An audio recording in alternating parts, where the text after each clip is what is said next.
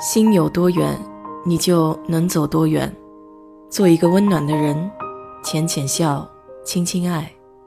我是 DJ 水色淡子，在这里给你分享美国的文化生活。在美国，大小超市或是快餐店门口，都能看到一个红色的自动贩售机器，叫 Red Box 红盒子。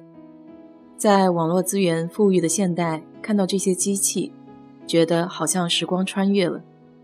还记得小时候，我爸买了一台录像带播放器回来，那个兴奋劲，在当年这属于高端科技产品，一下子就觉得高大上起来。当时大街小巷都有很多出租录影带的小店，家里把遮光窗帘一拉。一个简易版的家庭小型影院就诞生了。和美国朋友聊天，原来他们儿时的记忆里，租电影一家人围坐在一起的场景也和我们一样，充满欢声笑语。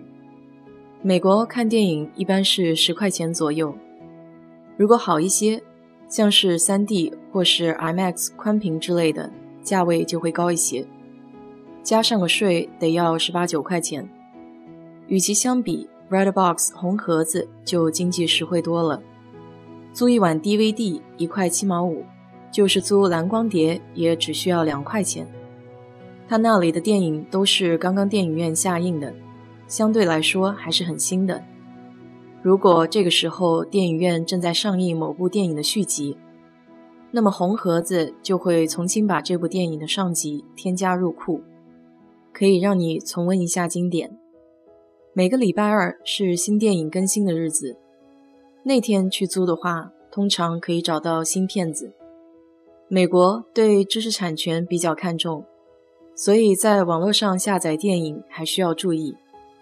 有个朋友给我说过，有段时间他在家大量下载电影，网络公司发现流量的异常，还特地打电话去询问了细节。这可能也是为什么电影租赁在美国仍然有市场的原因吧。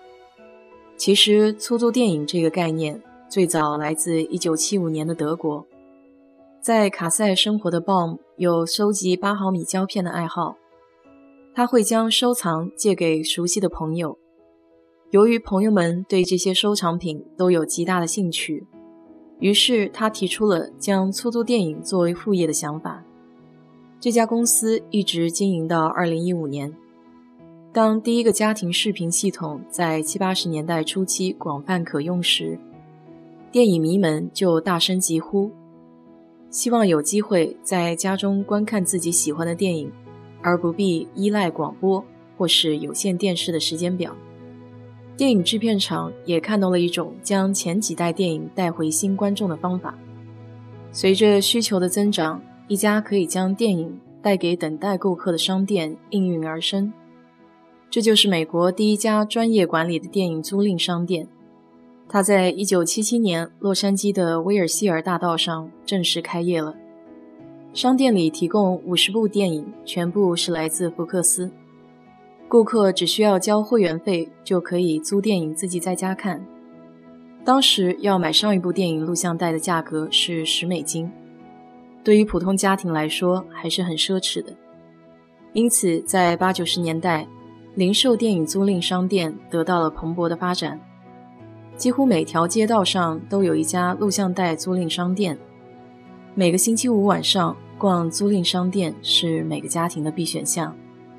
这些习惯贯穿了整整十年，而且似乎依然存在。截止八十年代末。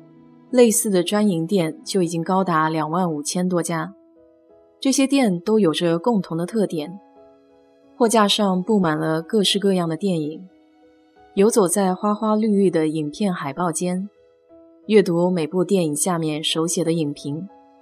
这种自由散漫的氛围让人着迷，这也是留存在很多人脑海中的儿时美好回忆吧。在众多租赁公司里。比较有名的算 Blockbuster 了，中文名是百事达。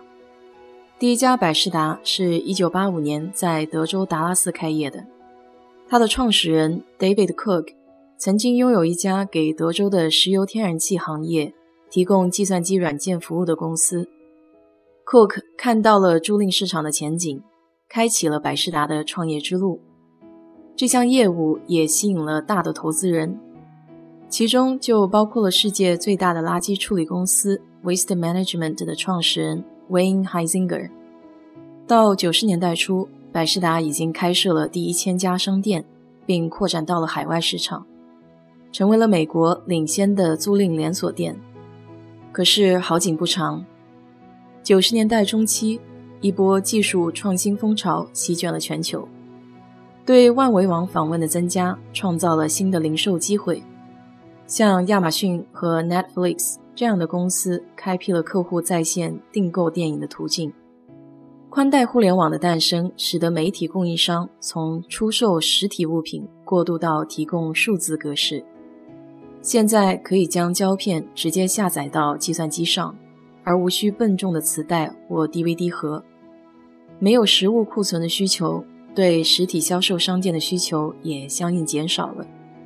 而今天，数据、机器学习和 AI 的强大功能，可以使 Netflix 这样的公司。根据客户的需求找到他们会喜欢的内容。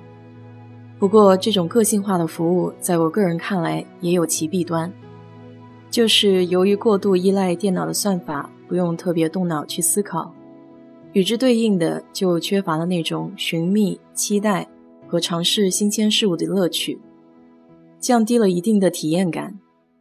就好像看书，虽然可以用 Kindle 手机看书。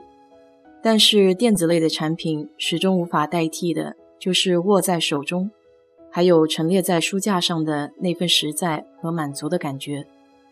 总而言之，尽管科技的进步能带来新的选项，然而那些逐渐消失在历史舞台上的种种，仍然留下了充满温馨和幸福的回忆。好了，今天就给你聊到这里。如果你对这期节目感兴趣的话，欢迎在我的评论区留言，谢谢。